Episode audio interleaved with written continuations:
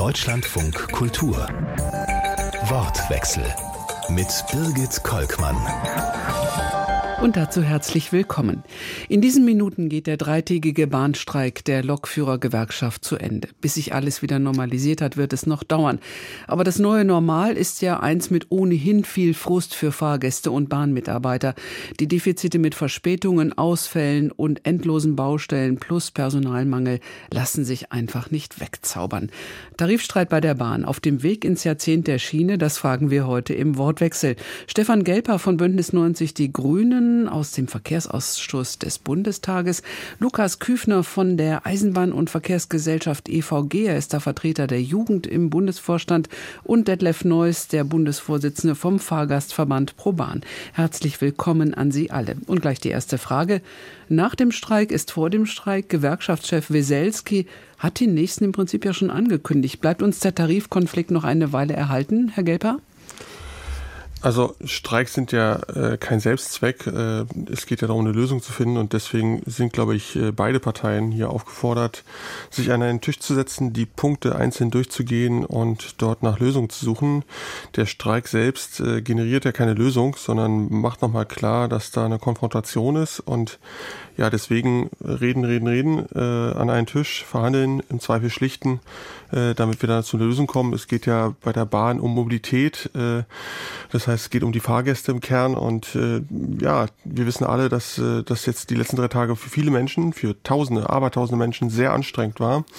Und ich glaube, dass äh, die Bahn wie auch ihre Mitarbeitenden eigentlich ein Interesse daran haben, dass die Fahrgäste äh, sich wohl aufgehoben fühlen bei der Bahn, da wissen, dass es ein zuverlässiges, zuverlässiges Verkehrsmittel äh, sein kann, sein soll, sein wird. Das ist, glaube ich, dazu zu sagen. Lukas Küfner, Sie von der Konkurrenzgewerkschaft EVG. Was glauben Sie, machen die Kollegen von der GDL? Sind Sie jetzt gesprächsbereiter oder ist der nächste Streik schon in der Pipeline? Ich glaube, dass die Kollegen von der GDL deutlich gemacht haben, was ihre Knack- und Kernpunkte sind aber dass da jetzt auch natürlich ein Entgegenkommen wieder am Verhandlungstisch erfolgen muss, miteinander zu reden, weil nur so kommt man zu einem Ergebnis. Wir sind immer die Linie gefahren, dass wir natürlich den Streik als letztes Mittel verwenden, aber natürlich auch mit der Zielsetzung hinzu, wir müssen am Ende auch, und so läuft ja auch in der Regel eine Tarifauseinandersetzung, dass beide mit einer Forderung reingehen, man sich auch irgendwo treffen muss. Deswegen sagen wir, unabhängig davon, ob wir die Forderung unterstützen oder nicht, dass natürlich jetzt auch zugunsten der Zukunftsfähigkeit der Bahn hier eine Lösung gefunden werden muss. Detlef Neues als Vertreter des Fahrgastverbands Pro Bahn ähm, äh, könnten Sie wahrscheinlich sagen, die Leute wünschen sich nichts mehr, als dass die Leute sich endlich hinsetzen und mal miteinander reden. Kommt das jetzt? Das will ich doch sehr hoffen. Das ist auch eigentlich immer unser Appell an die Tarifpartner. Wir stellen natürlich das Streikrecht nicht in Frage, aber das ist immer unser Appell an die Tarifpartner. Äh, versucht es am Verhandlungstisch zu lösen nur da gibt es eine Lösung und man muss immer darüber nachdenken, dass der Fahrgast nicht Tarifpartner ist. Er badet diese ganze Geschichte aus. Er ist derjenige, der nicht zur Arbeit kommt, der nicht reisen kann, aber er hat eigentlich keinen Einfluss auf das, was zwischen den beiden Tarifpartnern geschieht.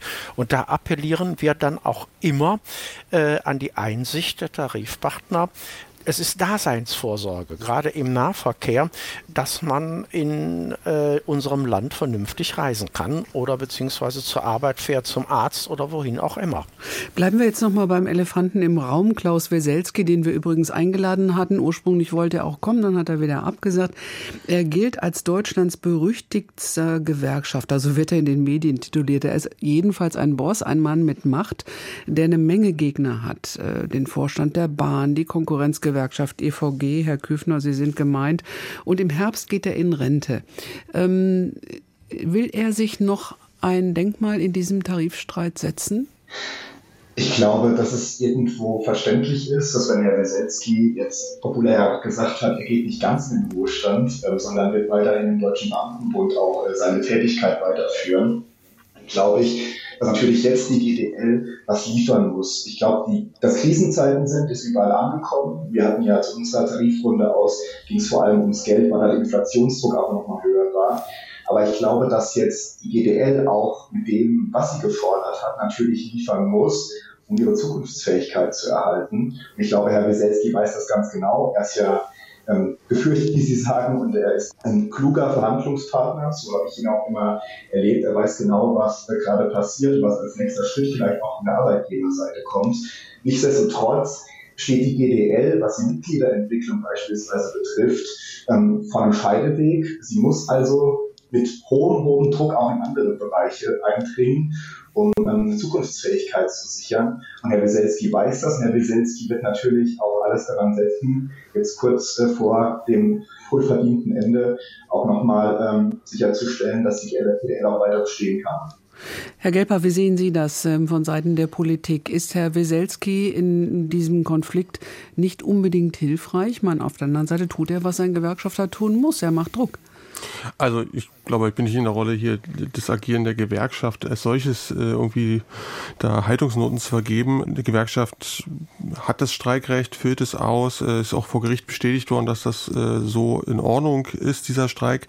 Trotzdem kann man natürlich fragen, ist da das Konstrukt, wie aktuell bei der Bahn insbesondere da die Aufstellung haben, ist das, ja, ist, trägt das? Und da sage ich mal so, von der Großen Koalition ist dieses Tarifeinheitsgesetz mal gemacht worden, um dahin zu kommen, dass man in einem Unternehmen dann zum Schluss auch einen Tarifvertrag hat. Und wir erleben jetzt bei der Bahn schon seit einiger Zeit, äh, dass wir zwei starke Gewerkschaften haben, die in einer gewissen Konkurrenz zueinander stehen und dann eben mal die eine und dann mal die andere Gewerkschaft die Bahn bestreikt. Ich glaube, dass das nicht äh, unbedingt im Sinne der Mobilität der Fahrgäste ist und auch ehrlich gesagt unter den Mitarbeitenden.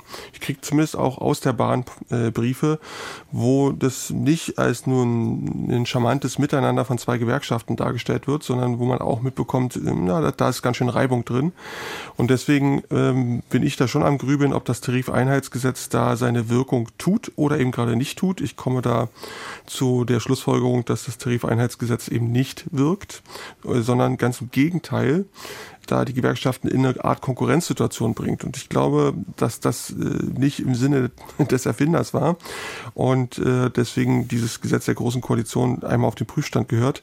Wie sollte es denn aussehen, damit es besser funktioniert? Ja, ich gucke da zum Beispiel nach Frankreich. Äh, da gibt es auch eine solche Verabredung gesetzlicher Natur. Äh, und man kann ja sagen, in Frankreich wissen die Gewerkschaften auch gut zu streiken. Also es ist jetzt nicht so, dass ich der GDL oder der EVG oder irgendeiner Gewerkschaft ihre Rechte kleiner machen will, sondern eine Vorstellung ist, dass zum Schluss äh, ja der Fahrgast schon im Mittelpunkt des Geschehens steht. Ne? Klar, bei dem Streik geht es natürlich um die Rechte der Mitarbeitenden, das ist auch alles vollkommen okay, aber am Ende des Tages lebt die Bahn davon, dass sie Fahrgäste von A nach B transportiert oder eben Güter.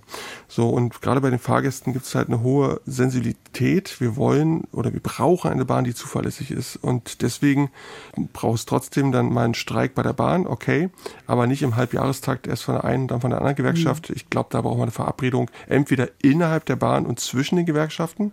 Das ist, wäre eine Variante. Oder eben dann gesetzlich, dass man zum Schluss zu einem Tarifvertrag kommen muss. Da kann man sich das französische Beispiel anschauen, gucken, ob das funktioniert.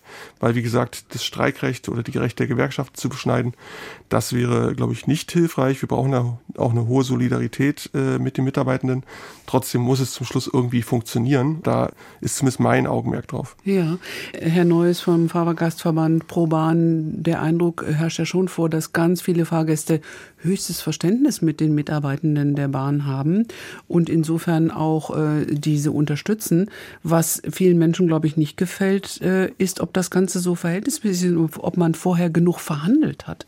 Das sehe ich genauso. Mir wäre es auch lieber gewesen, also nicht nur mir, sondern auch den Fahrgästen und unserem Verband, wenn man mehr verhandelt hätte. Wenn man bedenkt, der erste Warnstreik, ähm, der hat gleich nach dem ersten Gespräch in der Tarifrunde stattgefunden und das auch schon relativ kurz äh, danach, auch mit einer für die Fahrgäste anstrengenden Vorlaufzeit. Wir haben da immer zwei Werktage vor dem Streik die Ankündigung gefordert, damit man noch Dinge aushandeln kann, wie zum Beispiel Homeoffice mit dem Arbeitgeber oder Fahrgemeinschaften unter den Kollegen, äh, die dann äh, gemeinsam zur Arbeit fahren. Das war gerade bei den Warnstreiks nicht möglich. Jetzt bei dem dreitägigen Streich hat Herr Wieselski das zwei Werktage vorher angekündigt. Äh, das fanden wir auch gut. Aber wenn Gewerkschaften untereinander konkurrieren, dann darf das nicht auf dem Rücken der Fahrgäste ausgetragen werden. Natürlich ist es legitim, dass äh, Gewerkschaften um Mitglieder konkurrieren. Da versucht dann auch jede Gewerkschaft das Beste für ihre Mitglieder herauszuholen. Das macht Herr Weselski auch. Der ist ja ein harter Hund. Aber wir haben jetzt im Sommer gesehen, dass auch die hm, EVG nicht mehr die Kuschelgewerkschaft, sage ich jetzt mal, ist. Ähm, Konzernkuschlerin äh, wurde sie genannt. Ja, ja, für mhm. sie sie gehalten wurde nach dem Motto, ja, wenn die EVG verhandelt, dann müssen wir uns um Streiks keine Sorgen machen. Seit Martin Burkhardt da jetzt der Vorsitzende ist, ist das also äh, spürbar Forscher geworden und äh, dagegen kann man auch nichts sagen. Ich meine, wir als Fahrgäste stellen ja auch fest, dass die Mitarbeiter vor allen Dingen in den Zügen, die auch mit den Fahrgästen umgehen müssen, dass die stark belastet sind. Da kann mhm. ich auch die Forderung nach einer Arbeitszeitverkürzung durchaus verstehen. Dieser Job ist anstrengend. Der Ton innerhalb der ganzen Gesellschaft ist rauer geworden und das spüren vor allen Dingen auch die Leute, die in den Zügen ihre Arbeit machen. Auch die werden manchmal für Dinge angefeindet, für die sie gar nichts können. Der Huber, der Vorstand DB Netze, hat selber auf dem Schienengipfel letztes Jahr gesagt, 80 Prozent aller Verspätungen gehen auf das marode Netz zurück. Und dafür kann der Zugbegleiter im Zug nicht, aber er ist derjenige, der direkt am Kunden dran ist, der muss es ausbaden, der muss sich beschimpfen lassen, der bekommt den Ärger der Fahrgäste zu spüren. Da kann ich die Forderungen schon nachvollziehen, dass man da mehr Geld will und vor allen Dingen auch mehr Freizeit will, um sich zu erholen. Lukas Küffner, da sind Sie direkt angesprochen jetzt von Seiten äh, der EVG, der Gewerkschaft. Wie sieht das und vor allen Dingen aus Sicht der jüngeren Mitarbeitenden aus? Ja, ich äh, glaube, das hat der Neues ja auch gerade angesprochen, ähm, dass die EVG insbesondere dort der Vorstand verstanden hat. Äh, und das trifft auch auf die jüngeren Mitarbeitenden zu, dass die Vereinbarung, die man früher so einfach mal getroffen hat, dass sie in Krisenzeiten irgendwie auch keine Geltung mehr haben und ähm, dass da natürlich Druck zur Durchsetzung auch mehr als notwendig ist. Richtigerweise hat der Neues auch gesagt, dass die Fahrgäste dafür Verständnis haben, weil sie langsam auch verstehen, ähm, ein Unternehmen, was Unterbestand an Personal hat, was in den Werkstätten nicht mehr nachkommt, weil überall Personal fehlt, dass Strecken teilweise stillgelegt werden müssen, weil ähm, nicht genug Mitarbeitende da sind und auch extrem hohem Druck arbeiten, dass mittlerweile auch die Fahrgäste dafür Verständnis haben, dass man auch nur Beschäftigte in der Form mehr bekommt, wenn man bereit ist, an den Arbeitsbedingungen was zu machen, wenn man bereit ist, an Geld was zu machen. Die jüngeren Menschen, die eine Ausbildung beispielsweise bei der Bahn machen. Die merken auch, was im Betrieb da draußen passiert und überlegen sich halt danach auch dreimal, ob sie das Unternehmen, ob sie dort bleiben oder nicht, wenn sie da so extrem hohem Druck arbeiten können. Ich habe ja vorhin das Thema ähm, Inflationsdruck angesprochen, was bei uns ja in der Tarifrunde ein großes Thema war, dass man mit einem durchschnittlichen Einkommen nicht mehr über die Runden kommt.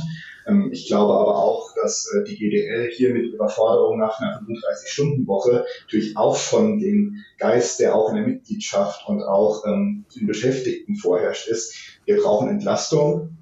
Und ähm, ich glaube, dass die Zeiten, in denen man das am Verhandlungstisch ausschließlich geregelt hat, wo das einfach mal so ging, weil man ist gut organisiert, man kennt sich, man redet miteinander.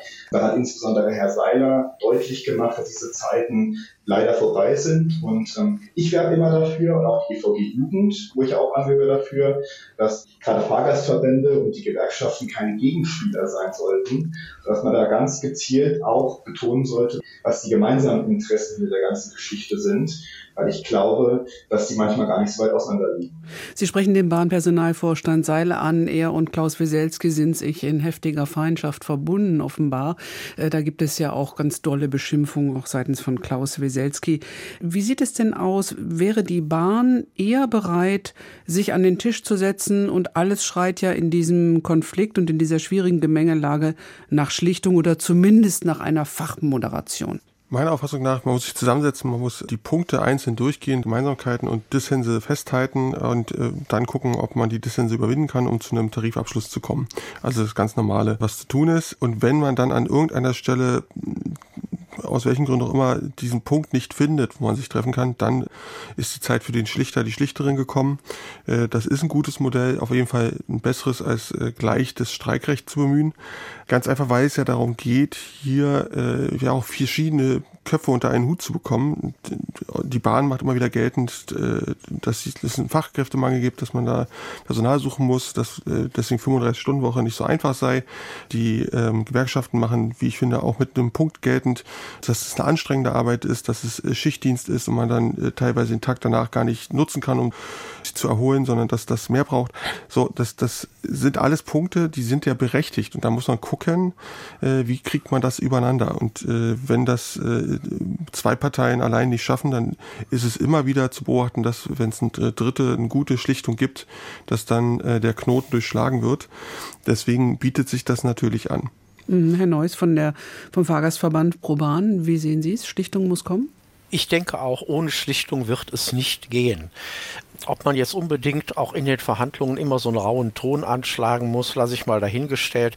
Ich war selber 23 Jahre lang Betriebsratsvorsitzender und somit auch Arbeitnehmervertreter. Und ich hatte da immer das Prinzip, je weiter die Positionen auseinander sind, desto höflicher geht man mit dem Gegenüber um. Da habe ich immer gute Erfahrungen gemacht und äh, dann kommt man eher zusammen, als wenn man sich gegenseitig beschimpft. Das ist ähm, eine Sache, die sollte man gerade auch in Tarifverhandlungen Verhandlungen nicht machen. Und da ist ein Schlichter, der da vielleicht auch etwas vermittelnd und mäßigend eingreift, auf jeden Fall die richtige Wahl. Die Härte der verbalen Auseinandersetzung in diesen Zeiten, wo ohnehin äh, die Emotionen hochschlagen und die Menschen insgesamt sehr angespannt sind. Wir sehen es an den Protesten der Landwirte und überhaupt an der Unwilligkeit vieler Menschen, die sagen, wir halten das alles nicht mehr aus. Sollte man gerade in diesen Zeiten ein bisschen vorsichtiger sein? Frage an Sie alle. Das ist ehrlich gesagt ein guter Ratschlag für alle Zeiten. Eine Tarifauseinandersetzung darf auch hart geführt werden. Äh, trotzdem, der Tarifabschluss ist dann immer an einem Tisch, wo beide Parteien sitzen. Und ähm, da muss man sich auch einmal in die Augen schauen und äh, dann zu einem Schluss kommen. Und da hilft es natürlich regelmäßig, wenn man einen ordentlichen menschlichen Umgang miteinander findet. Wir müssen allerdings sagen, dass die aktuellen Tarifauseinandersetzungen, und zwar auch jenseits der Bahn, häufig davon geprägt sind, dass äh, es auch ein, gar nicht nur um den Tarifabschluss geht, um das Lösen der Detailprobleme und der Tarifprobleme und der Fragen, die da aufschlagen, sondern dass es auch um eine Vermittlung des Tarifergebnisses, aber auch der Tarifauseinandersetzung äh, nach außen dass das, also diese mediale Wahrnehmung, äh, dass das äh, durchaus beherrschend ist äh, bei den Tonalitäten, die da angeschlagen werden. Und das ist jetzt bei der Bahn besonders zu beobachten, weil es eben diese Auseinandersetzung unter den Gewerkschaften eben auch gibt. Ähm, also das heißt, jenseits dieses Konfliktes zwischen dem Unternehmen und den Arbeitnehmerinnen und Arbeitnehmern gibt es eben auch noch einen Konflikt unter den Arbeitnehmerinnen. Deswegen, ich komme nochmal darauf hin zurück, glaube ich, dass wir dort äh, nochmal nacharbeiten müssen, weil Gewerkschaften, Arbeitnehmer sollen ja zusammenstehen, auch in der Tarifauseinandersetzung. Ich glaube, das würde schon das eine oder andere äh, etwas erleichtern widerspreche ich tatsächlich. Ich glaube, wenn man sich ähm, die Bedürfnisse der Beschäftigten anguckt, dann gehen die auch zwischen den Gewerkschaften nicht wesentlich auseinander. Man sieht es immer, wenn immer die Forderungen aufgestellt werden, was so die Kernthemen sind. Aber unterm Strich reden wir immer über die Verbesserung der Arbeitsbedingungen. Wir reden im Prinzip immer darüber, dass Menschen immer noch unterdurchschnittlich verdienen bei der Bahn, und zwar über den gesamten Konzern betrachtet. Und ich glaube, ähm, dass da von außen mittlerweile auch eine andere Sichtweise drauf ist, weil wir bewegen uns ja nicht nur in unserem eigenen Kosmos, sondern wir bewegen uns auch in der Umwelt und in der Öffentlichkeit, die darüber durchaus auch eine Meinung hat, die mitreden möchte. Und ich glaube, auch dort hat man verstanden, dass die Arbeitsbedingungen und das Entgelt ganz, ganz wesentlich mit dem Erfolg der Bahn zukünftig zu tun haben, ob dieser Laden noch entsprechend zu retten ist. Und deswegen würde ich tatsächlich trotz einer Konkurrenzsituation, wie sie einfach da ist, das kann man nicht bestreiten, wenn man sich die Aussagen insbesondere von Herrn Besetzky anguckt, auch mal das nicht bestreiten kann. Ich glaube, das grundsätzliche Anliegen der Beschäftigten nach verbesserten Arbeitsbedingungen, Entgelt und mittlerweile auch weiteren Faktoren, weil wir sind längst in einer Zeit multiplen Krisen angelangt. Denn da reicht es manchmal auch nicht, ähm, den Geldbeutel ein bisschen voller zu machen, wenn am Ende trotzdem der Laden immer noch nicht läuft. Deswegen würde ich sagen, trotz Konkurrenzsituation, das Anliegen von Beschäftigten, das würde ich ungern auch in der Öffentlichkeit irgendwie als, als, als äußerst unterschiedlich darstellen wollen. Wobei ich da jetzt tatsächlich gar nicht so den Widerspruch gefühlt habe. ähm, ich stelle mir so vor, dass Weselski und Burkhardt zusammen auf Herrn Seiler treffen das muss ja auch nicht schaden, weil ich glaube, dass die Anliegen der äh, Beschäftigten in der Tat dass es da viele Gemeinsamkeiten gibt. Äh, klar, natürlich in der Bahn gibt es ein wahnsinnig breites Beschäftigungs- und Betätigungsfeld äh, von den Mitarbeitenden. Deswegen gibt es da natürlich auch Unterschiede. Einige haben Schichtarbeit, andere eben auch nicht. Ne? Natürlich braucht es dann differenzierte und angepasste, wenn man so will, maßgeschneiderte Regeln und äh, Tarifbestimmungen. Trotzdem kann man das ja äh, zusammen aufverhandeln. Das, darum geht's mir. Äh, ich, wie gesagt, ich habe da nochmal den Blick auf die Fahrgäste und den Blick auf die Mitarbeitenden und wie man das zusammenkriegt, äh, das ist, glaube ich, von höchstem Interesse. Da muss jetzt mal schnell Herr Küffner was zu sagen. Können Sie sich vorstellen, künftig mehr mit der GDL zusammen zu verhandeln, mit dem Bahnvorstand? Ich glaube, dass es unabhängig von den Forderungen hinsichtlich der Zielsetzung, auch verkehrspolitisch, momentan so viele Unterschiede gibt, auch unter Klaus Beselski, was die, was die Zielsetzung für die nächsten paar Jahre ist, dass sich das schwierig gestaltet. Was ich aber glaube, und ähm, das muss man hervorheben, ist, dass wir es vielleicht uns auch nicht mehr leisten können, zukünftig so eine hohe Konkurrenz auf Dauer zu fahren. Ich bin wirklich gespannt, was nachher an Weselski kommt. Er ist eine polarisierende Figur. Er hat auch in der Vergangenheit ist er mit Äußerungen gegenüber auch KollegInnen unserer Seite aufgefallen. Die sind so nicht tragbar und die haben natürlich auch zur Folge, dass sich auch sozial da schon ein Graben auftut. Aber insgesamt muss man klarstellen, dass, und das ist vorher nicht genannt worden, ähm, das gab es jahrelang, dass GDL, EVG und Bahn sich weitestgehend darüber einig waren, was die Organisationsbereiche sind. Dass ein EVG sich um alle Berufe kümmert, GDL kümmert sich insbesondere um LokführerInnen. Es war sozusagen eine Vereinbarung, sich nur auf den jeweiligen Bereich zu konzentrieren. Das hatte die DB AG nicht mehr gewollt. Und ähm, von der Basis an ist überhaupt erst Konkurrenz in dieser Größenordnung entstanden, wenn man mal von den persönlichen Erfahrungen absieht. Man muss immer wieder betonen, dass auch eine Bahn ein großes Interesse hat und auch der Bahnvorstand ein großes Interesse da hat, dort Entspaltungen einzuführen oder damit mehr Handlungsmöglichkeiten hat, gerade mhm. legitimen Anliegen der Gewerkschaften zu untergraben. Mhm, da wäre also mehr Einigkeit, glaube ich, ganz hilfreich. Jetzt haben Sie den Bahnvorstand schon angesprochen und da wollte ich die mal in die Runde fragen. Sehen Sie jetzt an diesem Punkt des Tarifkonflikts, dass sich äh, die Bahn doch etwas bewegt, nämlich indem sie sagt, wir können uns auch andere Arbeitszeitmodelle vorstellen, also runtergehen bis auf 37, 35 Stunden, allerdings nicht ohne vollen Lohnausgleich? So der Stand der Dinge? Ja, ich meine, die GDL hat ja jetzt schon erste Tarifabschlüsse, zum Beispiel mit Go Ahead und mit äh, Netinera, die diese 35-Stunden-Woche beinhalten. Aber und erst, erst ab, äh, 2028 greift das. Das ist ja noch eine Weile äh, hin, ne? Ja, das ist noch eine ganze Weile hin. Mhm. Das beginnt äh, erst, aber da muss man sagen, das ist auch etwas, was wir gefordert haben. Wenn man schon eine Arbeitszeitverkürzung einführt, dann darf das nicht dazu führen, dass wir, weil wir das übers Knie brechen, am Ende hm, Takte ausdünnen müssen, vielleicht ganze Linien wegfallen, nicht in der Lage sind, den Bahnverkehr in der Fläche, den wir ja eigentlich stärken wollen, da nicht stärken zu können, weil es an Personal fehlt. Und dann muss das also schon über einen längeren Zeitraum laufen. Das kann man jetzt nicht einfach, ich sag mal jetzt ab dem 1.1.2025 voll einführen, dann runtergehen auf 35 Stunden Woche. So funktioniert das nicht. Dann würde der Bahnbetrieb völlig zusammenbrechen. Diese Einsicht sehe ich allerdings auch bei der GDL. Ich sage aber auch, dass diese Tarifabschlüsse, die die GDL da jetzt schon hat, selbstverständlich die DB AG unter Druck setzen und sie so ein bisschen in Zugzwang bringen, denn äh, da fehlt Personal. Und wenn dieses Personal dann plötzlich äh, zu anderen Eisenbahnverkehrsunternehmen geht, weil die die besseren Arbeitsbedingungen haben, dann hat die DB AG ein Problem. Und ich kann mir auch gut vorstellen, Herr Küffner mag mir da widersprechen, aber ich kann mir sehr gut vorstellen, wenn die GDL es jetzt schafft, einen äh, Tarifvertrag mit Arbeitszeitverkürzung auf 35 Stunden bei vollem oder teilweisem Lohnausgleich abzuschließen, dass dann die EVG sich auch ihren Mitgliedern gegenüber verpflichtet fühlt, da nachzulegen. Und das sind dann doch eine ganze Menge mehr Arbeitnehmer bei der Bahn, als ähm, das nur jetzt bei der GDL der Fall. Herr Küffner, da liegt schon wieder der Ball bei Ihnen mit einer Antwort. Ja, am Ende des Tages machen wir das nicht so, dass ein Vorstand nach unten vorgibt, was die Forderungen sind, sondern das machen unsere Mitglieder selbst.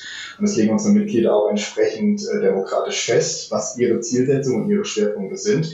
Das werden wir ähm, im Laufe des Jahres auch die Vorbereitung für 2025 auch tun. Ähm, von was ich kein Fan bin, weil es auch gerade angesprochen worden ist, Konkurrenzsituation zwischen privaten Eisenbahnverkehrsunternehmen und der DB AG. Ich glaube, da ist so viel Konkurrenz drin, dass ich mir eigentlich eher wünschen würde, dass wir mal drüber reden, den Ausbildungsberuf oder auch diese Tätigkeit des Eisenbahners im Betriebsdienst, des Lokführers, so zu gestalten, dass wir nicht mehr drüber reden müssen, wenn der eine auf 35 Stunden geht, wechseln alle von der DB AG rüber oder auch umgekehrt, weil es nämlich verzerrt nämlich eine Daseinsvorsorge dahingehend, dass die einen wieder kriechen müssen, weil sie gerade den Auftrag haben, die anderen haben äh, natürlich Zulauf, wenn sie sowas verhandeln. Ich bin ein Freund davon und auch die EVG ist ein Freund davon, möglichst gute, einheitliche Standards für die gesamte Branche zu machen und da unterscheiden wir uns vielleicht auch tendenziell von der GDL. Hm, das war Lukas Küfner von der Eisenbahn- und Verkehrsgesellschaft EVG. Er diskutiert im Wortwechsel von Deutschlandfunk Kultur zusammen mit Stefan Gelper von Bündnis 90 dem Grünen, Mitglied im Verkehrsausschuss des Bundestags und Detlef Neuss, dem Bundesvorsitzenden des Fahrgastverbandes ProBahn. Die 35-Stunden-Woche, das ist das große Ziel. Interessant ist ähm, bei der Annäherung an dieses, dass die GDL, die ja eine Genossenschaft gegründet hat, die Fairtrain, dort auch ähm, Arbeitszeitmodelle schon festgeschrieben hat. Und da stehen 38 Stunden auf dem Zettel. Ist also ganz klar, dass äh, die Reise zunächst nicht zu 35 Stunden gehen kann, nur perspektivisch. Dass es aber wichtig ist, diese Perspektive zu haben, um Personal auch ranzukriegen in Zukunft. Herr Gelper. Also ich glaube, dass die Bahn bzw. die gesamte Bahnbranche einfach ein attraktiver Arbeitgeber sein sollte und da muss man natürlich genau hinschauen, an welcher Stelle, mit welchem Job, mit welcher Arbeit äh, dort eine 35-Stunden-Woche einfach not tut und wo das äh, vielleicht auch anders ist. Ich glaube, wir brauchen aber noch einen deutlich weiteren Fokus. Stichwort Sie haben es ja quasi schon genannt, Ausbildung. Wir müssen noch viel mehr junge Menschen da reinholen in dieses System um den großen Fachkräftebedarf dort zu stehen. Und natürlich ist es so, dass wenn dort bei den Arbeitszeitregelungen, also es geht natürlich um Geld und Gehalt, klar, aber das bei den Arbeitszeitregelungen, wenn man sich da wiederfindet, wenn das mit den persönlichen Lebensmodellen dort mehr korrespondiert, wenn da eine Flexibilität reinkommt seitens des Arbeitgebers, auch konkret mit der Einzelperson dann oder den vielen Menschen was zu finden, wo es dann passt, das erzeugt dann eine Bindung, dann bleiben Mitarbeiter auch gerne bei den Unternehmen. Äh, das, glaube ich, ist kein großes Geheimnis und da liegt dem erfolgreichen Bestehen von Tarifauseinandersetzungen äh, natürlich eine Hauptaufgabe eines Personalvorstandes, klar. Nun geht es natürlich auch um eine gewisse Unternehmenskultur, nicht nur um äh, das gute Einkommen der äh, Mitarbeitenden, was ja auch finanziert mhm. werden muss. Auf der anderen Seite natürlich auch die Vorstände. Da waren jetzt die Boni noch mal sehr in der mhm. Diskussion, ähm, böse gesagt. Äh, die Vorstände stecken sich die Taschen voll, während unten gespart werden soll. So einfach ist es natürlich nicht. Und im Vergleich zu DAX-Unternehmen verdienen die Bahnvorstände gar nicht mal so gut. Also da geht es um zwei Millionen im Jahr gegenüber sieben Millionen im Jahr. Trotz allem könnte da seitens der Bahn auch nach außen hin für die Fahrgäste noch mal etwas am Image getan werden, Herr Neuss? Ja, natürlich. Da muss auch etwas am Image getan werden. Sie haben es gerade schon angesprochen, dass ähm, andere Vorstände deutlich mehr Boni bekommen, als das ähm, bei der DB AG der Fall ist.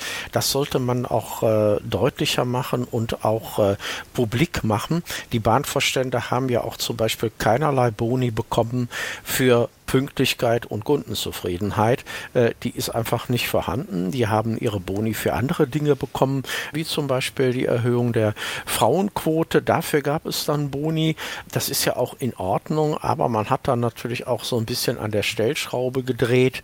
Ich glaube, man wäre da gut beraten, wenn man den Fahrgästen solche Dinge besser erklärt, damit die auch verstehen, wofür wurden denn diese Boni bezahlt.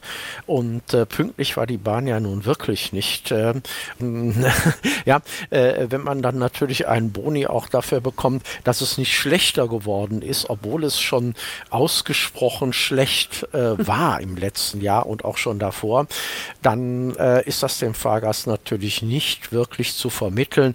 Aber ähm, ich stelle auch fest, dass der Vorstand der DB AG mit den Problemen im Augenblick sehr offen umgeht. Wenn also, wie ich das eben schon erwähnt Effiziente. Ein Herr Huber sagt ja, 80 Prozent aller Verspätungen gehen auf das auf Verschleiß gefahrene Netz zurück.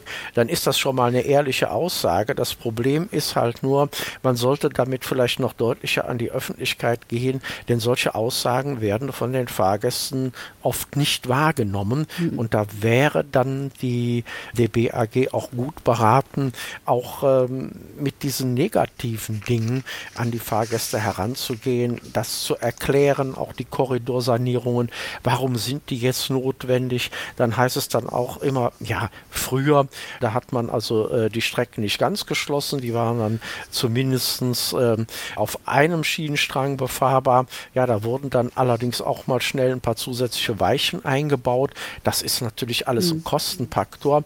Und heute hat man riesengroße Maschinen. Ich glaube, eine der längsten, die ist, glaube ich, 900 Meter lang. Früher gingen ein paar Leute mit Spitzhacken und Schaufeln ins Gleis. Die Zeiten sind endgültig vorbei. Man hat natürlich heute auch völlig andere Techniken, um diese Korridore zu sanieren. Und das muss man den Fahrgästen erklären, denn da kommen auch bei uns immer diese Fragen, ja, ja warum ging das früher, warum geht das heute nicht mehr? Mhm. Danke, dass Sie jetzt schon überleiten zu äh, unserem äh, großen Themenbereich, den wir auch besprechen wollen. Wo steht die Bahn denn äh, auf ihrer Reise in die Zukunft? Ähm, wir haben hier schon viele Sendungen auch im Wortwechsel gehabt über die Bahn und uns auch die Haare gerauft, warum es denn nicht vor und zurück geht. Wir wollen ganz einfach noch mal uns akustisch erinnern. Vor zweieinhalb Jahren sagte Daniela Kluckert von der FDP damals im Verkehrsausschuss, jetzt ist sie parlamentarische Staatssekretärin im Verkehrsministerium, über das, was bei der Bahn passieren muss. Das ist das Jahrzehnt der Schiene. Da muss was getan werden. Aber so wie die Bahn organisatorisch aufgestellt ist, so kann es eben auch nicht bleiben. Wenn wir wirklich etwas verändern wollen, wenn wir mehr Güter, mehr Personen auf die Schiene bringen wollen, dann muss auf der einen Seite massiv investiert werden. Da ist einfach viel zu wenig getan worden. Ich will mal ein Beispiel nennen. Wir haben immer noch die alten Kuppeln aus der Kaiserzeit. Also das ist so nicht tragbar. Mit Hilfe der Digitalisierung können wir viel mehr bewegen auf der Schiene. Und zum Zweiten muss man sich die Organisation angucken, die ineffizient ist, aber auch in ihrer Struktur nicht richtig. Also ich, ich spreche jetzt gerade von Trennung Schiene und Betrieb. Das ist sicherlich etwas, was angegangen werden muss. Das ist Daniela Kluckert gewesen 2021 im Sommer hier bei uns im Wortwechsel. Ähm, in diesem Sommer nach der Fußball-Europameisterschaft, da geht es los, äh, Herr Neuss, mit den Generalsanierungen auf den äh, großen Korridoren. 40 sind es ja insgesamt.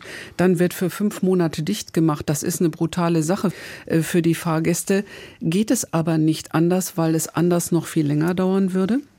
Das ist vollkommen richtig. Wenn man es anders machen würde, dann äh, würde es auch noch länger dauern. Diese Korridorsanierung beschleunigt eigentlich äh, die Sanierung des Schienennetzes und wir sehen da also völlig ein, dass es da äh, wenig alternative Möglichkeiten gibt. Äh, natürlich bei der Korridorsanierung, da werden die Fernzüge umgeleitet, manche Bahnhöfe werden nicht angefahren, die Fahrt dauert länger. Im Nahverkehr wird dann meistens Schienen Ersatzverkehr eingesetzt, der dann auch wieder länger dauert. Und ob der dann wirklich so bequem ist, ähm, das weiß man auch nicht, obwohl ich habe jetzt beispielsweise für äh, die Riedbahn die Busse gesehen, die dafür eingesetzt Große, tolle werden lila Busse mit Toilette, ne?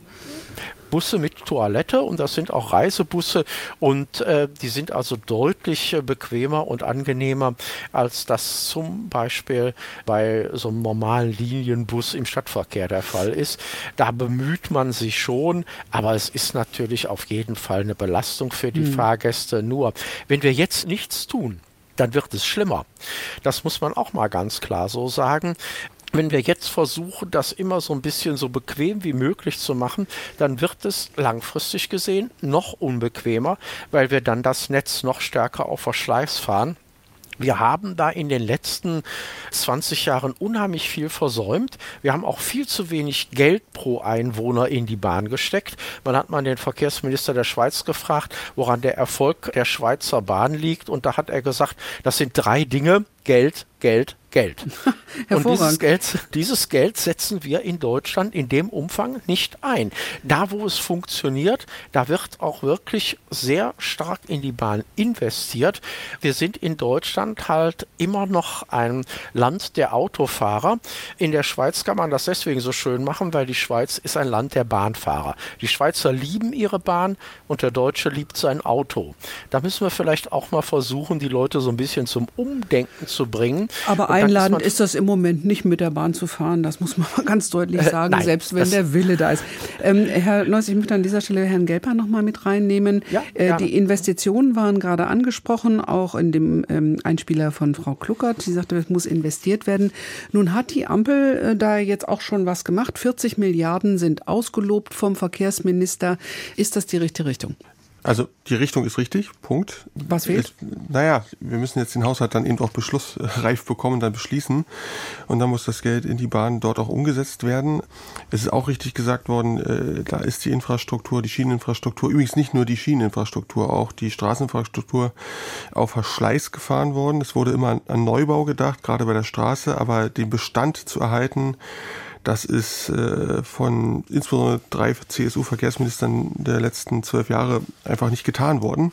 Und äh, die Bahn ist ein träges System. Ne? Also da kann man schon so ein bisschen in die Infrastrukturverschuldung hineingehen. Und man merkt das dann erst Jahre später, aber dann eben umso mächtiger. Und deswegen haben wir die Pünktlichkeitswerte, wie wir sie jetzt haben. Und äh, deswegen wird jetzt auch nicht eine Korridorsanierung dann die große Abhilfe bringen, sondern es ist ja schon gesagt worden, da ist einiges zu tun. Bin bei der Korridorsanierung sehr gespannt, wie das äh, klappt, ähm, weil da die Planungsdichte natürlich nochmal eine andere ist, als wenn man das jetzt immer so Stück für Stück macht.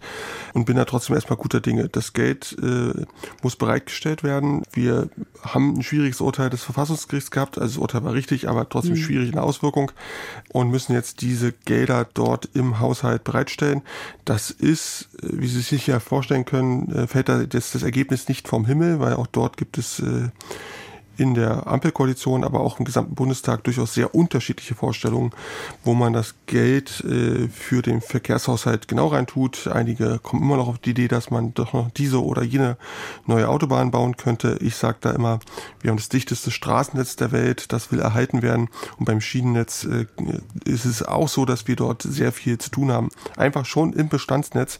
Und das kriegen wir immer jeden Tag gefühlt mit, wenn man da auf äh, den Navigator guckt, wo da gerade wieder eine Verspätung ist. Hm. Lukas Küchner, wenn Sie von Seiten der Mitarbeitenden äh, in der Bahn auf diese Zukunft schauen, das ruckelt noch ganz gewaltig, bis es dann vielleicht irgendwann in fünf oder zehn Jahren wieder richtig gut läuft. Ich glaube, in solchen Dimensionen muss man ja denken. Halten die Mitarbeitenden das aus? Vor allen Dingen diejenigen in den Zügen, die dann 10, 12, 14 Stunden Schichten haben? Man muss sagen, dass man natürlich in, ein paar Jahren jetzt keine Jahrzehnte fehlender Steuerung oder schlechter Steuerung seitens des Bundes wieder wettmacht. Ähm, das ist völlig richtig gesagt worden. Ich glaube, dass es gerade eine Zerreißprobe für die Beschäftigten ist. Also die, die, die Bedingungen, unter denen gerade gebaut wird, bei denen Züge gefahren werden, mit hohen Verspätungen, mit langen Überzeiten, mit viel, viel mehr Leistung, um eben den fehlenden Personalbestand immer wieder auszugleichen. Es reicht ja allein schon eine kleine Krankheitswelle und schon sind Unternehmen, die Regionalverkehr zum Beispiel fahren, komplett am Ende. Ich glaube, dass es gerade junge Beschäftigte sehen und die merken auch, es passt mit meinem Bild von guter Arbeit, von Work-Life-Balance, um es mal so pauschal zu sagen, überhaupt nicht zusammen. Ähm, und ich glaube, die Bahn versucht gerade vieles, scheitert aber auch an ganz vielen Bildungsinstrumenten, die sie vielleicht auch nutzen könnten, äh, junge Menschen auch für die nächsten paar Jahre für dieses Projekt, wir sanieren die Bahn gemeinsam, irgendwie zu begeistern. Sagen Sie es ein bisschen konkreter. Machen Sie ein Beispiel bitte. Wenn Sie heute erzählen, dass meinetwegen eine Hauptstrecke in, in zehn Jahren vielleicht irgendwann mal befahrbar ist und dann die Verspätung sich reduzieren und die Mehrleistung, die ich jeden Tag machen muss, reduzieren, das werden Sie niemandem vermitteln können. Die Leute wollen gerne wissen von ihren Vorständen, wie ist der Sachstand und wann sind wir genau wo wann, wie viel muss ich dazu beitragen. Das ist nicht mehr in der Klarheit vermittelbar, wie man im normalen Unternehmen miteinander umgeht, sondern die Leute merken das nur noch auf dem Stundenzettel. Und das ist ein großes Problem und es ist auch eine Bereichsprobe, ob dieses Projekt überhaupt gelingen kann. Da sind wir im Prinzip wieder bei diesem Arbeitskampf, wo ja eigentlich dann klar ist, die Bahn muss auch da jetzt mehr anbieten und mehr investieren, um über diese riesige Hürde zu kommen, richtig? Genau, das sind eben die Kämpfe, die ausgetragen werden. Wer weiß eigentlich, wie es besser geht. Und mein Thema ist, die Beschäftigten wissen seit Jahrzehnten, wie eine Bahn laufen kann, die, die sich zurückerinnern können an die guten alten Zeiten, sage ich jetzt mal. Die wissen ganz genau, dass es früher besser lief, als mein Vorgesetzter noch ein Eisenbahner war, als meine Vorvorgesetzte eine Eisenbahnerin ist und die genau wussten, wie was zu regeln ist mit dem, was man zur Verfügung hat. Und heute ist es eine starke Entfremdung mit ähm, ManagerInnen zusammenzuarbeiten, von denen man glaubt, dass sie irgendwas von dem verstehen, was wir unter Bahnsystem oder einem funktionierenden Bahnsystem verstehen. Und ich glaube, das führt halt auch zu der Entfremdung. Beispiel Boni ist ja vorhin auch genannt worden. Warum werden Boni ausgezahlt und gleichzeitig versucht, die Löhne zu drücken? Das ist eine Entfremdung, die ist in der Größenordnung, ist mir noch nicht begegnet in meinem Leben bisher. Herr äh, Neuss, wenn Sie von Seiten des Fahrgastverbandes ähm, einmal versuchen würden, da so ein Modell zu entwickeln. Die Bahnreisenden sind ja eigentlich sehr wohlwollend. Auch die Mitarbeitenden, die Zugbegleiter, ich muss sagen, die Freundlichkeit angesichts solcher Arbeitsbedingungen ist ja enorm.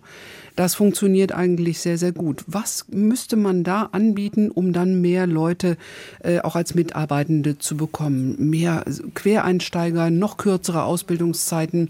Was geht da eigentlich? Mehr Quereinsteiger brauchen wir auf jeden Fall. Das ist etwas, äh, was man fördern muss. Ein Problem, das wir haben bei vielen Bewerbungen, so wie ich das gehört habe, ist natürlich auch eine Sprachbarriere. Das heißt, man muss für die, die willig sind, bei der Bahn zu arbeiten, auch äh, dafür sorgen, äh, dass man Leuten mit Migrationshintergrund äh, vernünftige Deutschkurse anbietet. Von denen gibt es auch zu wenig. Das muss man also vielleicht auch so ein bisschen forcieren und das vielleicht auch von Seiten der Eisenbahnverkehrsunternehmen, nicht nur der DB AG, stärker anbieten bieten, dann kann ich mir durchaus vorstellen, dass zusammen mit einem vernünftigen äh, Arbeitszeitmodell, wir reden ja immer heute viel von der Work-Life-Balance, äh, die stimmen muss, dann bekommen wir auch äh, sicherlich mehr Leute in das System Bahn, denn es ist ja eigentlich ein sicherer Arbeitsplatz. Ich weiß, Herr Grube hat mal gesagt, naja, in fünf Jahren, da fährt alles autonom. Und ähm, jeder, der sich mit dem System auskennt, der weiß ganz genau, dass das eine Aussage Aussage war, äh, die ist überhaupt nicht zu verwirklichen. Man muss den Leuten auch klar machen, da fährt nicht in ein paar Jahren alles autonom und dann ist man äh, seinen Arbeitsplatz wieder los. Es wird noch Jahre dauern, viele Jahre dauern, bis die Bahn überhaupt in einem gewissen Umfang autonom fahren kann. Dafür braucht man geschlossene Systeme. Sowas geht bei einer U-Bahn, aber nicht mhm. bei einem offenen System wie der DB AG. Und da fürchten halt viele Leute im Moment, ich werde demnächst sowieso durch eine KI ersetzt. Und da muss man denen dann auch glaubhaft klar machen, das wird nicht der Fall sein. Du hast im System Bahn als äh, Triebwagenführer, als Lokführer und auch als Zugbegleiter einen sicheren Arbeitsplatz. Du wirst nicht durch eine KI ersetzt. Das geht eigentlich technisch gar nicht in dem System, was wir in Deutschland haben. Mm, und dann haben Sie die Lokführer ähm, angesprochen, die haben auch eine enorme Verantwortung. Und das geht nicht einfach so, das muss schon ausgebildet werden. Wenn ich höre, das geht zum Teil schon in neun Monaten oder in zwölf oder vierzehn, was früher ein dreijähriger Lehrberuf war, ähm, bei dieser Verantwortung, wenn bis zu tausend Menschen da transportiert werden, auf einmal, Herr Gelbhaar, ähm, da müsste doch tatsächlich dann mehr auf den Tisch gepackt werden, um Leute überhaupt da reinzukriegen, oder? Das ist ja quasi das beständige Ringen, das wir hier jetzt auch gerade bei den Tarifauseinandersetzungen sehen.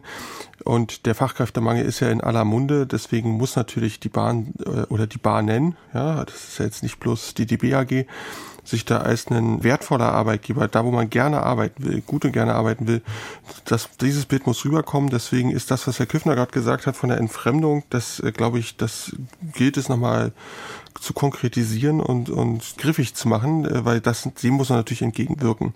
Ich muss aber sagen, ich nehme das auch ein Stück weit so wahr, äh, weil die Bahn, jetzt bin ich wieder bei der Bahn AG, in den letzten Jahrzehnten ja, ja zu einem weltweiten Player geworden ist, ja, mit Aktivitäten über den ganzen Globus verteilt. Merkt man vielleicht an DB Schenker. Deswegen bin ich persönlich durchaus offen für den Punkt, dort zu sagen, wir gucken mal, dass sich die Bahn wieder auf ihr Kerngeschäft Eisenbahn in der Bundesrepublik Deutschland äh, fokussiert das richtig gut macht, ähm, weil ich glaube, auch das wirkt dann der Entfremdung entgegen. Und noch ein Wort zur Digitalisierung und dem autonomen Fahren. In der Tat, es gibt in Deutschland zwei autonome U-Bahnen in, in Nürnberg, U2 und U3. Und da merkt man, die sind auch schon ein paar Jahre da. Ja, und es ist jetzt nicht der große Umschwung gekommen. Kann man sagen, das ist aber sehr schade. Und das finde ich auch okay. Aber der Punkt, den Herr Neuss gerade gemacht hat, dass die Bahn als Arbeitgeber sagt, wir brauchen euch Mitarbeitende. Und wenn da mal was digitalisiert wird, dann werden wir euch an anderer Stelle brauchen. Weil vor dem Hintergrund, dass das auch alles nicht von heute auf morgen passieren wird. Dieser Punkt, dass man da einen Arbeitgeber hat, der beständig ist, das ist ja ein Wert, worauf sich auch viele Menschen einlassen wollen. Ich glaube, das muss man ins Schaufenster stellen, um das mal so platt zu sagen. Und das muss man auch leben. Vielleicht noch ein letzter kleiner Punkt zum Thema Digitalisierung, weil mir das gerade eingefallen ist. Wir erinnern uns alle vor einem Jahr oder so, da wurden zwei Kabel durchtrennt und da lag in ganz Norddeutschland auf einmal der Bahnverkehr lahm. Also ich glaube, wir haben da sehr, sehr viele Hausaufgaben, bis wir zu diesen schönen, vorstellbaren Dingen von autonomem Fahren und äh, total durchdigitalisierten Bahnstrecken und so weiter kommen. Das kann man sicherlich alles vieles auch gleichzeitig machen, aber die Probleme oder die Aufgaben, ich will es gar nicht Probleme nennen, die Aufgaben sind schon enorm. Ist kein Ding, was äh, von selbst äh, sich erledigt, sondern da ist was zu tun. Da braucht es äh, das schöne Wort Resilienz, ja, also Widerstandsfähigkeit der Bahninfrastruktur. Es kann nicht sein, dass wenn zwei Kabel durchtrennt werden, dass dann keine Bahn mehr im Norden Deutschlands fährt. So, also das sind die Hausaufgaben, die zu erledigen sind. Da kann man Teil mit der Korridorsanierung sicherlich miterledigen. Wenn man eine Bahnstrecke vollständig anfasst, kann man natürlich auch digitalisieren, klar. Aber es ist schon gesagt worden, das autonome Fahren ist trotzdem richtig, das äh, explizit auf der Schiene sich anzuschauen, weil auf der Schiene ist das System eindeutig ein gutes Stück weniger komplex als zum Beispiel in der Straßensituation. Und deswegen glaube ich, dass auch in die Schiene da mehr Forschungsmittel reingehören, wie wir das Ding effizienter gestalten. Ob es nun die digitale automatische Kupplung ist oder ob es gleich das gesamte System autonom fahren muss. Da würde ich mal sagen, die Schritte, die bekannt sind, die sollte man mal machen. Also automatisch kuppeln, das wäre schon wirklich ein Schritt nach vorne, ein hm. deutlicher Effizienzgewinn. Kostet aber auch Geld, kostet ja. auch Konzentration. Damit wir weiterkommen als in der Kaiserzeit, obwohl die sehr weit waren, ja. die Eisenbahnpioniere, was die hm. geleistet haben, was enorm war. Also auch sehr viele Menschen. Ähm, Herr Küffner, wenn wir nochmal auf die Digitalisierung kommen, wenn man unterwegs ist und die App hat, den Bahnnavigator, kann man doch als, und das geht dann gleich auch an Herrn Neuss, als Fahrgast nur sagen, läuft super. Oder nicht? Ja, die Bahn-App ist eine tolle App. Am Ende des Tages bringt es mir aber nichts, wenn die Informationen in der DB-App andere Informationen sind, die ein Zugbegleiter oder eine Zugbegleiterin hat, wenn ich sie im Zug anspreche, wenn die Systeme nicht konkurrent laufen. Ich erwarte ja als Fahrgast auch, dass das Konkurrenz zusammenläuft und dass das, was ich gerne an Service hätte, was ich gerne an sozialen Kontakt auch im Zug hätte, dass das übereinstimmt ist mit der App. Und da muss die DB auch noch mehr machen dazu, damit nämlich diejenigen, die im Zug arbeiten, die Blöden sind, wenn die Information über den digitalen Kanal schneller kommt als über das Team, was auf dem Zug drauf ist, was auch im Übrigen oft für Diskussionen sorgt. Herr Neuss, Sie nutzen sicherlich den DB-Navigator auch. Wie ist Ihre Erfahrung? Ist da das Unternehmen durchaus schon in der Zukunft angekommen? Es ist in der Zukunft angekommen, aber häufig werden äh, da Versionen online gestellt, die noch nicht richtig funktionieren. Fahrgastinformation ist immer ein sehr großer Kritikpunkt bei uns im Verband. Da bekommen wir auch sehr viele Beschwerden, dass ähm, die Informationen teilweise falsch sind. Ähm, gerade bei Großstörungen, da werden Züge als fahrend angezeigt, die nie irgendwo abgefahren sind. Da klemmt es immer noch, da sind wir eigentlich noch nicht mit der KI an dem Punkt, die wir uns wünschen. Da hat der Fahrgast immer noch sehr große Schwierigkeiten. Ich selber bekomme auch bei Zugausfällen teilweise Alternativen angeboten, die eigentlich ähm, nicht wirklich gut sind. Ähm, ja, wir sagen immer, wir vom Verband, wir haben Fahrgastabitur, deswegen merken wir das auch. Mhm. Und, äh, dann fragen wir uns auch, ja, warum bekommen wir denn nicht äh, die Verbindung angeboten, die uns auch bekannt ist, warum bietet man uns da jetzt als Ersatz eine Verbindung an, die eigentlich länger braucht und schlechter ist als das, was wir selber im Hinterkopf haben? Das hat der normale Fahrgast, sage ich jetzt mal, aber nicht dieses Hintergrundwissen. Aber das sollte eine App und das sollte die Fahrgastinformation äh, vermitteln. Wir haben auch teilweise, dann bekommen wir in der App äh, angezeigt, dass ein Gleiswechsel stattfindet aber am Bahnsteig wird diese Information noch nicht kundgetan. Mhm. Das kommt dann äh, teilweise äh, erst so spät, dass die Fahrgäste dann die Beine in die Hand äh, nehmen müssen und dann mit Gepäck noch schnell den Bahnsteig wechseln müssen. Da ist also noch sehr viel Luft nach oben. Äh, gut, wir sehen, wir sehen bei den Weichenstellungen Generationenaufgabe. Mittendrin sind wir. Allerdings äh, habe ich aus der Diskussion heute jetzt erfahren, es tut sich eine ganze Menge. Vielleicht zum Schluss noch eine Runde. Wie optimistisch sind Sie, wenn die Bahn selber sagt, wir müssen auf 2070 gucken, also das sind lange Zeiträume, knapp 50 Jahre. Wo stehen wir und wie lange müssen wir uns noch durchbeißen, bis es einigermaßen läuft? Herr Gelper, fangen Sie an. Oh je, der Blick in die Kristallkugel. ja, gerne. Also tatsächlicherweise was mir Hoffnung macht, ist, dass in der Regierung angekommen ist, da muss jetzt was getan werden. Und dass da auch Geld bereitgestellt wird, äh, deutlich mehr als in der Vergangenheit. Dass wir auch strukturelle Veränderungen vornehmen, zum Beispiel die Gemeinwohlorientierung der Infrastruktursparte innerhalb der Deutschen Bahn AG die sogenannte Infrago. Dass da eben nicht mehr geschaut wird, wie kriegt man den höchsten Trassenpreis realisiert, also die Maut auf der Schiene, also jeder Meter Schiene ist ja bemautet, ähm, ist glaube ich auch gar nicht so unbedingt bekannt. Äh, und dass das eben diese Profitorientierung nicht mehr der selig machende Punkt für den einen oder die andere ist, sondern wir ganz klar sagen, Bahn ist oder Schiene ist Daseinsvorsorge und die Infrastruktur gehört letztlich uns über den Umweg der AG uns allen. Deswegen muss das gehegt, gepflegt werden und dass das jetzt doch wieder mehr in den Mittelpunkt gerückt ist durch diese Regierung durch diese Koalition. Ich glaube, das gibt mir ein gutes Stück Hoffnung. Äh, ich sage aber auch, da muss man dranbleiben. Das ist kein Selbstläufer. Ein zweiter Punkt, das 49-Euro-Ticket haben wir heute noch nicht gehabt, äh, ist jetzt auch nicht die Infrastruktur, aber trotzdem, das ist natürlich für die Fahrgäste schon ein Gamechanger. Also das ist, wenn man sich nicht mehr so Gedanken machen muss wie in Berlin, Rostock oder Garmisch-Partenkirchen, der Schienen-ÖPNV äh, irgendwie ausgestaltet ist, welche Tarifwaben oder was auch immer das da gibt, sondern man dann einfach den nutzen kann, das ist natürlich ein Schritt nach vorne und das hat auch vielen Menschen nochmal so ein Punkt gegeben, zu sagen, okay, mhm. das ist interessant, äh, das gucke ich mir nochmal an. Und den Weg, wenn wir diese Punkte weitergehen, das heißt Digitalisierung, der Navigator kann natürlich noch besser werden, ist schon gesagt worden, die Infrastruktur wieder in Schuss bringen, vielleicht auch an der einen oder anderen Stelle mal wieder einen Neubau hinbekommen und eben eine Tarifstruktur, die einfach ist, wo die Leute sich drin wiederfinden, wo sie gerne mit der Bahn fahren, dann glaube ich, bringt uns das nach vorne. Lukas Güffner von der Seite der Gewerkschaft EVG. Wie optimistisch sind Sie? Was ich bin vorsichtig optimistisch, weil ähm, ich sehe, dass äh, viele Menschen Bock auf Bahnfahren haben, gerade junge Menschen. Ich sehe, dass äh, viele Menschen zu uns kommen, zur Deutschen Bahn und auch dort arbeiten möchten. Und ich sehe vor allem einen Wandel in der Bevölkerung hin zu erwarten, dass Daseinsvorsorge funktioniert. Und ich glaube, das in Kombination mit guten Tarifabschlüssen und mit den Beschäftigten kann am Ende dafür sorgen, dass die Bahn auch wieder läuft. Detlef Neuss äh, dazu vom Fahrgastverband ProBahn. Wie optimistisch sind Sie? Also ich bin auch optimistisch. Ich will jetzt nicht alles wiederholen, was meine Vorredner gesagt haben. Was ich auch festgestellt habe, ist, früher hat das Verkehrsministerium mit der DB AG oder mit anderen Eisenbahnverkehrsunternehmen geredet und die Verbände waren außen vor. Nicht nur die Fahrgastverbände. Das hat sich jetzt grundlegend geändert. Wir haben jetzt auch beim Bundesministerium für Digitalisierung und Verkehr Verbände-Workshops, wo also alle Beteiligten Beteiligten angehört werden und äh, Ideen mit einbringen können. Und ich glaube, das ist eine sehr gute Entwicklung, weil dann da auch vielleicht mal Aspekte eingebracht werden, an die man in einem Zweiergespräch gar nicht gedacht hat.